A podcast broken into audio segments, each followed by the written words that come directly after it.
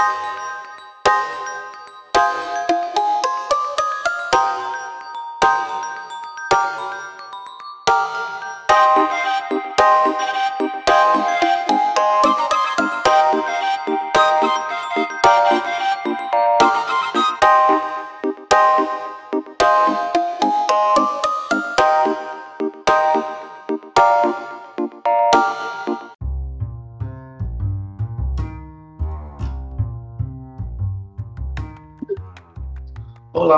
sou Orlando Nunes e este é o podcast que busca articular a política urbana com a aplicação prática de seus instrumentos. Hoje estou acompanhado da Ana Carolina, da Bruna, do Demily e da Maricélia, que foram colegas que aplicaram simuladamente o instrumento de concessão do direito real de uso, a nossa CDRU, em situações específicas e reais do Distrito Federal. Quem é você, Ana Carolina? Oi, bom dia. Meu nome é Ana Carolina, eu sou estudante de Arquitetura e Urbanismo.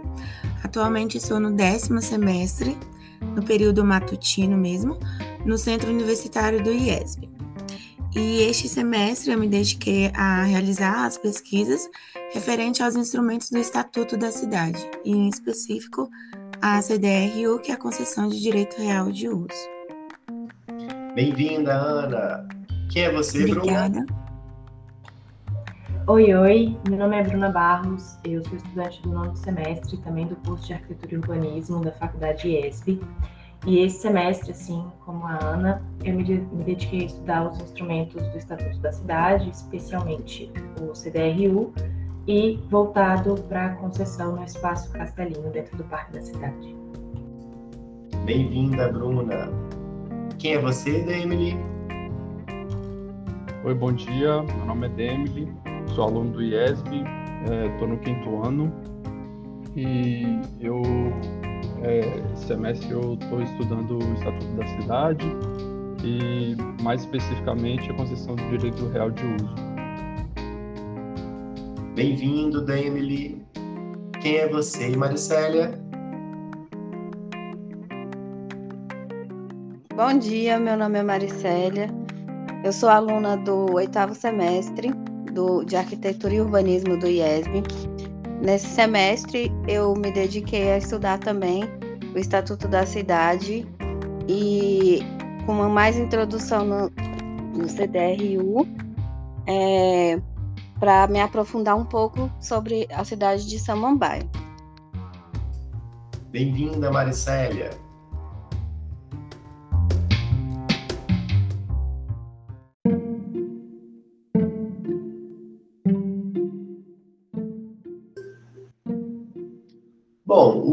O instrumento concessão do direito real de uso tem uma aplicação bem específica. Ana, o que, que é a CDRU?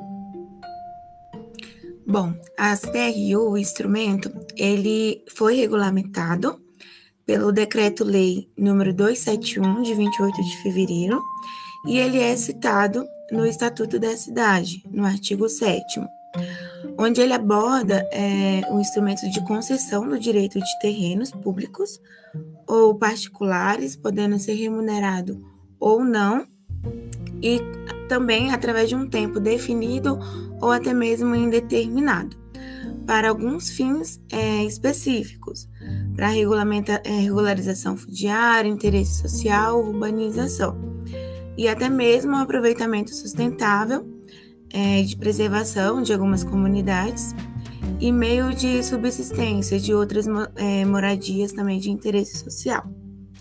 Então, ele pode ser um contrato pelo qual o órgão responsável, né, ou da região, transfere esse direito ou esse, é, esse local para um uso com um fim determinado. Então, pode ser gratuito ou não, ou de modo particular também. Então, Bruna, a gente sabe que todo o instrumento do Estatuto da Cidade, ele é regulamentado pelo, por legislações, por regramentos, normativas. Você poderia descrever um pouco sobre as etapas mais gerais, assim, o que está mais ou menos previsto nessas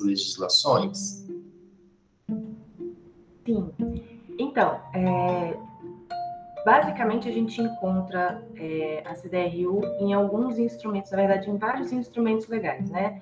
O primeiro de todos seria a Constituição Federal, de 88, no seu artigo 183, no capítulo que fala da política urbana, a gente também vai encontrar no Estatuto da Cidade, é, no artigo 4 inciso 5 a linha G, no capítulo que também vai tratar de instrumentos da política urbana, e, fora isso, na Lei Complementar 755 de 2008, e que vão regular, né, mais especificamente, a concessão de direito real de uso e também a Lei de Licitação por consequência. Por que, que eu falo por consequência?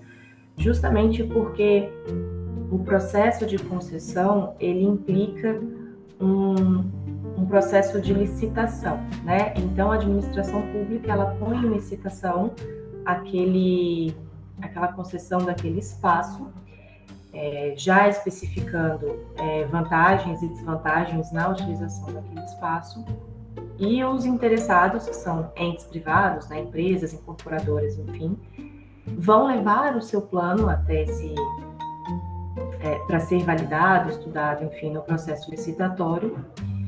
E, enfim, e aí vai ter avaliação e é um, é um processo pelo qual todos os envolvidos conseguem ver as vantagens e desvantagens da concessão daquele espaço. Eu não falo todos envolvidos, eu não falo apenas do concessionário e do concedente, né? Mas também da própria sociedade, afinal, a, a concessão ela visa justamente essa função social do espaço. Basicamente, assim, é isso. Maravilha. E Demily, a, a gente sabe que os instrumentos eles são específicos para alguns contextos urbanos. Não é para ser aplicado em qualquer lugar da cidade ou então em qualquer em qualquer para qualquer motivo, né? Então, em qual contexto a CDRU ela é mais potencial, aonde ela pode ser melhor explorada? É, na verdade, esse instrumento é bem interessante, assim, porque é, o, o, potencial maior dele, né, seria é, viabilizar algum tipo de empreendimento, né? Então, quando você tem lá um terreno, às vezes você tem até uma demanda coletiva e você precisa sanar ela, no caso de estradas, né? Ah, eu tenho uma estrada muito ruim, eu preciso fazer com que essa estrada funcione melhor para a coletividade.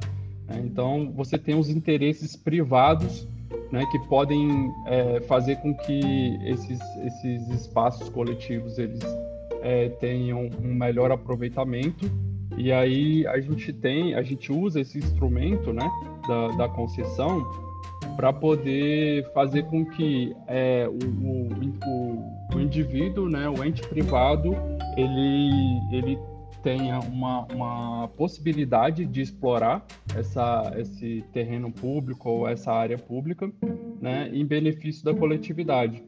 Né? E aí o, esse instrumento, né, o maior potencial dele seria justamente isso, a exploração do, do interesse privado né, em, em, é, em, em prol da, da coletividade, né, sempre, né?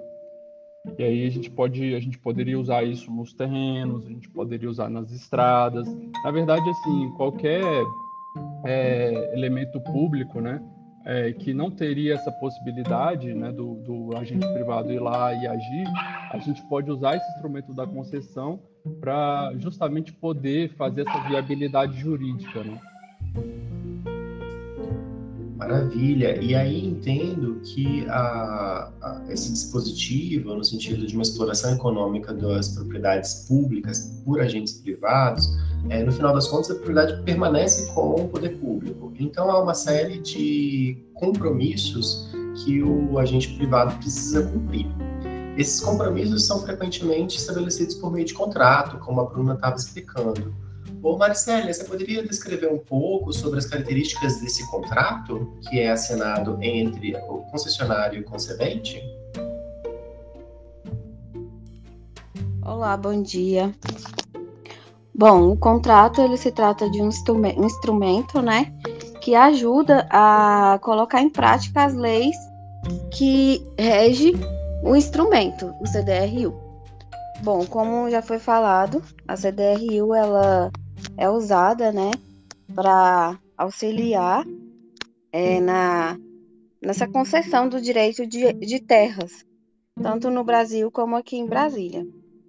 Pelo que a gente conseguiu, que eu consegui ver, é que o contrato ele é uma forma de é, colocar em prática a, o CDRU e tentar é, sancionar essas questões em relação ao terreno.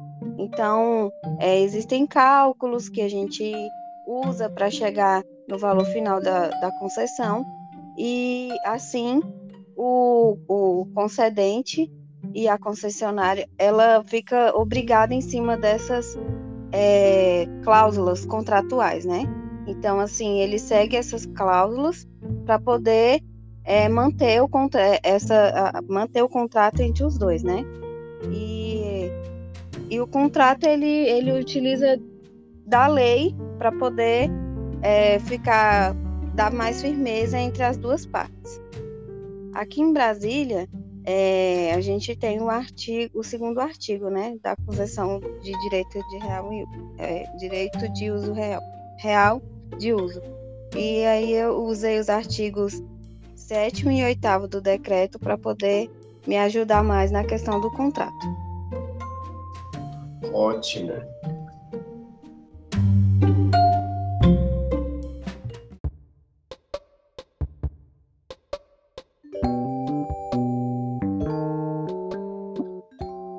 Colegas entrevistados de hoje já fizeram uma aplicação simulada da CDRU. Então, é, Bruna, qual foi a sua experiência na aplicação da CDRU?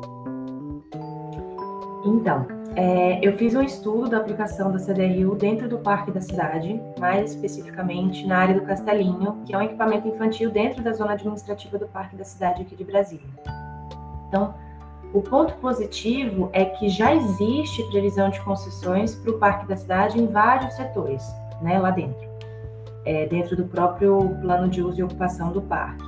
Então, o que eu fiz foi uma análise da viabilidade da implementação desse instrumento numa área em que não havia previsão específica de concessão naquela área. Então, a gente tem dentro do plano de uso e ocupação do parque é, vários pontinhos assim, em que existem a previsão de possíveis concessões daquele espaço, mas especificamente dentro do Castelinho não existia. Então, eu fiz um estudo para saber se era viável ou não. Né? Então, é, no caso da concessão do, do, meu projeto aqui do Castelinho, a pessoa, a empresa, enfim, o particular que detenha o direito real de uso desse espaço, né, através da concessão, vai ter uma contrapartida para essa utilização. Né? Isso porque é necessário haver um equilíbrio de valores, ou seja, um equilíbrio entre o que o Estado e o agente privado ofertam e o que o Estado e o agente privado ganham né, com isso. Então, no meu projeto, a ideia foi estabelecer um contrato com essa empresa, enfim, esse agente privado, que pudesse criar uma nova estrutura dentro do espaço do Castelinho, que pudesse agregar aquela área e não simplesmente esquecê-la, né, ou, ou é, diminuí-la, criando espaços de apresentação, de shows, teatros, fantoches, enfim, coisas nesse sentido, coisas mais lúdicas, e espaços que pudessem ser utilizados para piqueniques, encontros, confraternizações ao ar livre, e isso não só voltado para o público infantil, que é o público-alvo no momento ali, mas também para os pais que muitas vezes ficam ali parados, sem ter muito o que fazer, e para o público adulto no geral, e não apenas no período diurno, mas também para o período noturno, porque ali é uma área bem erma, assim, à noite, sabe? Então, poder dar uma utilização mais ampla para aquele espaço seria o principal foco ali da concessão, né? E que também a ideia desses locais fosse ser locais instagramáveis, né? Isso porque é uma ideia que o parque já vem implementando nos seus espaços. Um ponto negativo que eu percebi no, ao longo do estudo, é, eu acho que eu posso dizer assim, um ponto que pode causar algum desinteresse no, no instrumento, é o fato de que boa parte do que é estabelecido entre as partes, ou seja, entre o concedente e o concessionário, né, é unilateral. Isso porque, pelas leis que regem o instrumento serem em determinados pontos muito abrangentes, né, ficam, de certa forma, muito amplas, fica a cargo do Estado determinar algumas regras, ou boa parte né, das regras da concessão no contrato. Então, ele fica, de certa forma, muito livre. Né? por outro lado, existe o pensamento e talvez até o receio, né, de que se existisse uma lei muito específica, ela acabasse restringindo ou limitando demais esse instrumento. E aí aumentaria ainda mais o desinteresse nesse processo. E especificamente em Brasília, eu acho que ainda tem toda a dificuldade a mais por questões do tombamento, que de certa forma é, eu, eu, percebi que existe acaba essa, essa questão do tombamento acaba engessando algumas coisas, né? Então acaba engessando algumas inovações que poderiam ser feitas. Mas assim, numa visão 100% particular, eu acho que esse atrito de interesses no, no, processo de formulação do contrato, ele pode ser até de certa forma salutar, né? Ao passo que o particular ele vai cobrar uma maior transparência por parte do Estado, né? No momento da constituição desse contrato de concessão e do cumprimento desse contrato, e por outro lado, o Estado vai cobrar do particular o zelo com o terreno ou imóvel público, né? Que ele está se utilizando, e isso justamente para resguardar o bem público né, que é o principal interesse ali por parte do Estado. Então, se ambos os lados né, tiverem com esse foco certo, com esse foco é, correto, por assim dizer, que é a função social daquele local, eu acho que a coisa consegue fluir mais organicamente.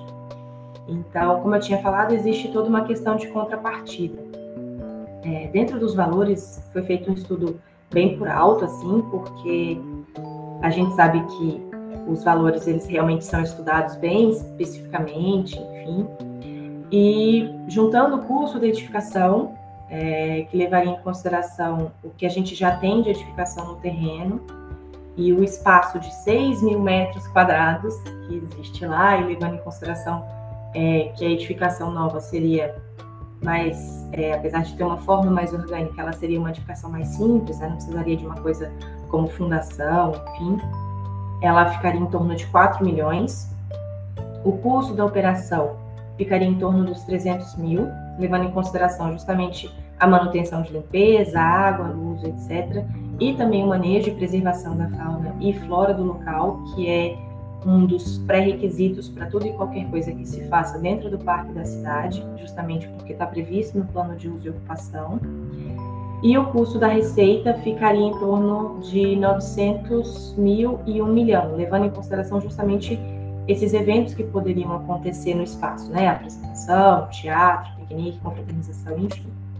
E aí, colocando isso tudo no máximo de prazo é, permitido aqui em lei no Distrito Federal, que é 30 anos, que são 30 anos, né? A contrapartida ficaria mais ou menos 1 milhão, né? Então, o custo, né, que é o custo total, que é o custo da operação, custo da edificação e a contrapartida, ficaria um total de 14 milhões, o que é um valor alto, né? Quando a gente vê um valor assim, a gente assusta, mas que ainda assim é um valor viável para o espaço, né? Tendo em vista que a receita no prazo de 30 anos seria 27 milhões. Então, o que, que eu concluí com o estudo? Que apesar de não existir nenhuma previsão no plano de uso e ocupação do próprio parque de haver uma concessão no espaço do Castelinho em específico, se a gente conseguir é, um contrato em que existam essas prioridades e que exista essa forma de receita, de retorno do ente privado, que obviamente vai estar ali buscando um lucro, né, buscando um retorno, então se torna super viável. Bom, é isso. Muito bem, muito bem, Bruna. Um estudo bem completo, é, embora ainda preliminar, mas que evidencia uma possibilidade de aplicação do instrumento em um contexto que até então a gente não tinha refletido sobre. Parabéns pela aplicação. Ana, é, como foi a aplicação do instrumento CDRU? Bom, a aplicação no, no, meu, no meu terreno, né, na verdade, Bom, a princípio ele se localiza em Águas Claras. Ele é um terreno próximo ali à via férrea do metrô. E a aplicação dele, na verdade, foi mais. É, foi viável, vamos dizer assim, porque é, apesar de dele ser um terreno bem amplo, bem mais retilíneo. Então, é, através do instrumento, eu consegui agregar ao meu a educação, né, que está sendo proposta, é, de uma forma bem viável à, à localidade. Então, é, foi bem favorável e não, não tive assim é, requisitos de pontos negativos é, que fique muito visível, vamos dizer assim, mas que deu para complementar o terreno, o local, de uma forma mais clara, mais viável naquela localidade. Então a aplicação ela foi bem pontual, vamos dizer assim. Ótimo, parabéns pela aplicação, Ana. Emily, como foi a aplicação no seu contexto? É, então, o terreno que eu, que eu trabalhei é um terreno bem específico, é um terreno ali do lado do Teatro Nacional, para quem, quem não conhece aqui em Brasília, o Teatro Nacional fica no eixo monumental, e é um, ter, e é um terreno cheio de regras, é, são, são um terreno que, que faz parte do, do tombamento central, né, e aí a gente tem algumas limitações, mas o interessante justamente desse tipo de, de pesquisa, né, é, é, que a gente descobre que, por mais que os terrenos tenham as suas implicações e as suas limitações, a gente consegue, por meio desses instrumentos, a gente consegue viabilizar qualquer coisa. Então é interessante porque assim a gente pode é, pegar um terreno da nossa cidade, do nosso bairro que é público e está lá vazio, e você pode é, você pode chegar lá e, e empreender com um, um empreendimento privado e ser muito bem sucedido, principalmente para a coletividade, né? Antes a coletividade ia ter lá o terreno baldio e agora ela vai ter é, uma ferramenta talvez urbana interessante, né? E, e, a aplicação desse, desse instrumento foi legal por isso, assim, porque a gente descobre que, que tem essa viabilidade, né? E essa viabilidade é, é o, o, o instrumento, né? É o, o, esse, esse direito, né? De, de concessão. E, bom, é, mas é, existem algumas complicações, né? Existem alguns, alguns, é, algumas dificuldades, né? Que, é, na verdade, não são instrumentos 100% simples, né? Eles não são, assim, não, não, vai ser qualquer pessoa que vai chegar lá e vai falar, não, agora eu quero aplicar esse, esse instrumento. Não, esse instrumento é complexo, né? Então, ele exige uma série de requisitos, uma série de, de, é, de passos né, que a gente tem que fazer para a gente conseguir viabilizar ele. Né? É, entre eles, a gente tem que abrir um processo licitatório, tem que ser calculado os valores de tudo, tem que ter já o projeto arquitetônico. Né? E, e a, as maiores dificuldades que eu achei foi realmente na hora de, é, de quantificar né, a contrapartida, né? que o, o agente é, privado terá que pagar ao agente público, porque a gente tem, em Brasília, a gente tem uma lei complementar, a 755 de 2008, e o artigo 6 dessa lei, ele dizia que é, a cada metro quadrado de construção a gente teria que pagar quatro reais é, de contrapartida. Só que esse instrumento, esse artigo especificamente, ele foi tido como inconstitucional, né? Então a gente não poderia mais utilizar ele de certa forma, né? E aí posteriormente, é, em, em, uma análise que é, cabia no momento, né? A gente teve que considerar um decreto anterior, um decreto de 2001, né? O decreto 22243 é, especificamente no artigo 18, parágrafo 1 E aí esse, esse, esse decreto, ele tinha uma, uma base de cálculo, uma forma de como calcular isso, né? E, e aí ajudou bastante, né? Então essas realmente foram as maiores dificuldades, assim. Mas a gente tem como resultado é, é, a aplicação né, desse, desse instrumento, assim, é, é, é, realmente é um resultado muito bom, assim, porque a gente descobre que existem muito mais possibilidades né, dentro da, do, do, nosso bairro, da nossa cidade, do que a gente imagina. Né? Então, de repente, é, se mais pessoas tivessem o conhecimento desse instrumento, certamente a gente teria muito menos espaços ociosos dentro das cidades, né? Então, realmente isso, isso é bem legal, assim, de descobrir. Muito bem, Demily. Obrigado pelas reflexões e pelo, pela essa análise cuidadosa do, da legislação e desse vai e vem da legislação. É? Parabéns pela aplicação. Maricélia, como foi a, os, quais foram os resultados da sua aplicação? Bom, é, durante o estudo, é, a gente que a gente pôde ver é que do meu terreno, que é aqui na Samambaia, no centro urbano da Samambaia Sul, ele já é um terreno institucional, então ele já abriga muito bem a funcionalidade, que é um complexo cultural, é, que é destinado pra, para um complexo cultural, né? E e isso abriu portas para a CDRU. Então, a, a gente conseguiu encaixar melhor a CDRU para esse terreno. E a, a maior dificuldade na questão de aplicação é, não é nem que seja uma dificuldade, é mais em questão de é, apropriação mesmo da, do cálculo para a contrapartida, para um valor final. Então, foi a maior dificuldade. E no, na, no quesito de aplicação do contrato, ele ajudou é, a melhorar e, e a, a, entrar um pouco mais na CDRU, né? E deu uma, uma abertura maior para a gente compreender, para eu compreender é, como colocar em prática a CDRU e como eu, eu tentar encaixar certinho no que no uso que eu escolhi para o terreno, né?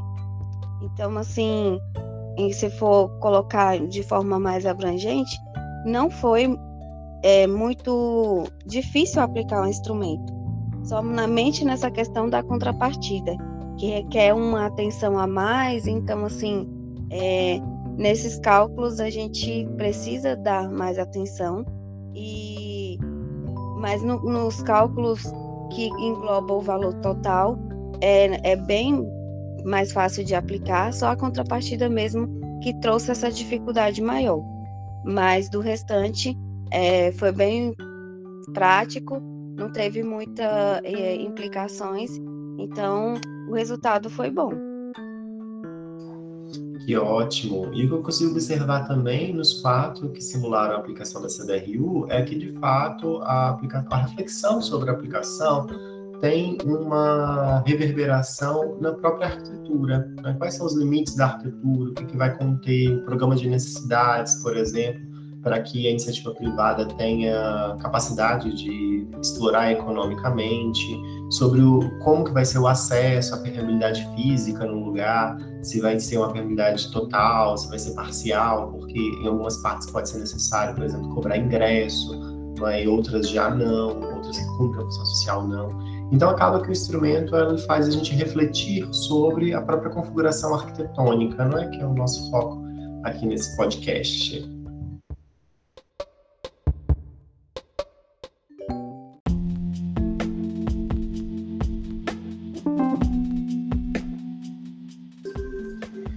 Nesse último bloco, foi requisitado aos nossos entrevistados de hoje que indicasse alguma referência valiosa para que você, ouvinte, possa então ampliar seus conhecimentos sobre a CDRU.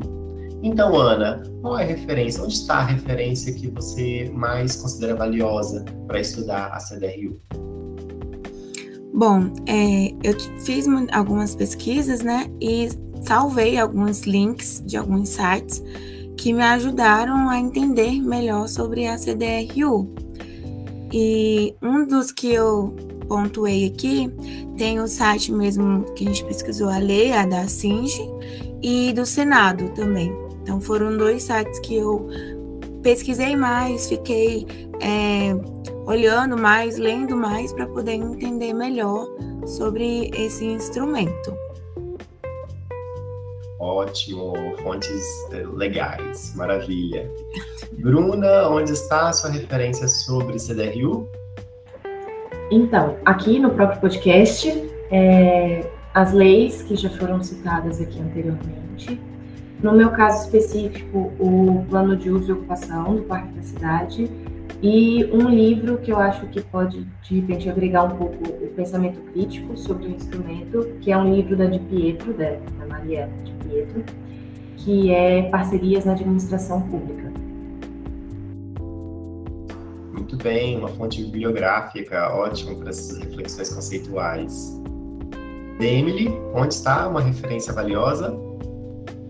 É, bom, as, as referências, assim, primeiro eu busquei nas leis, né, na Lei Complementar 755 de 2008 e no Decreto 22243 de 2001. É, são duas leis que, que trazem né, o, o arcabouço desses, desse instrumento, mas é, eu usei o, o site do SINGE-DF, onde tem várias informações legais também, e, e o outro site que eu achei interessante pesquisar foi o Geoportal, porque lá a gente acaba achando né, o, o, terreno e aí você, quando você encontra lá o terreno, você tem algumas, algumas diretrizes já legais também para você começar a pesquisar sobre esse terreno. Isso eu achei bem, bem legal.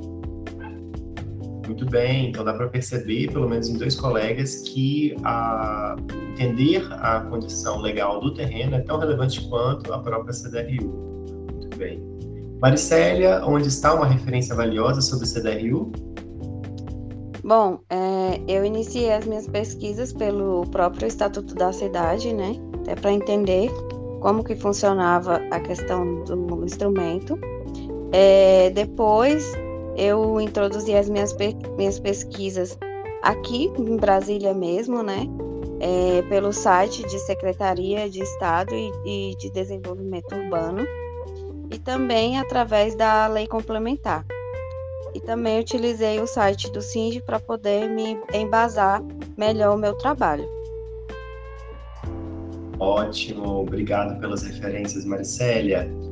Então, com isso, encerramos o nosso podcast de hoje. Agradeço você, ouvinte, por nos acompanhar até o final. Espero que as informações aqui sejam valiosas para você refletir um pouco mais sobre o estatuto, sobre a condição urbana e, mais especificamente, sobre a CDRU. Obrigado.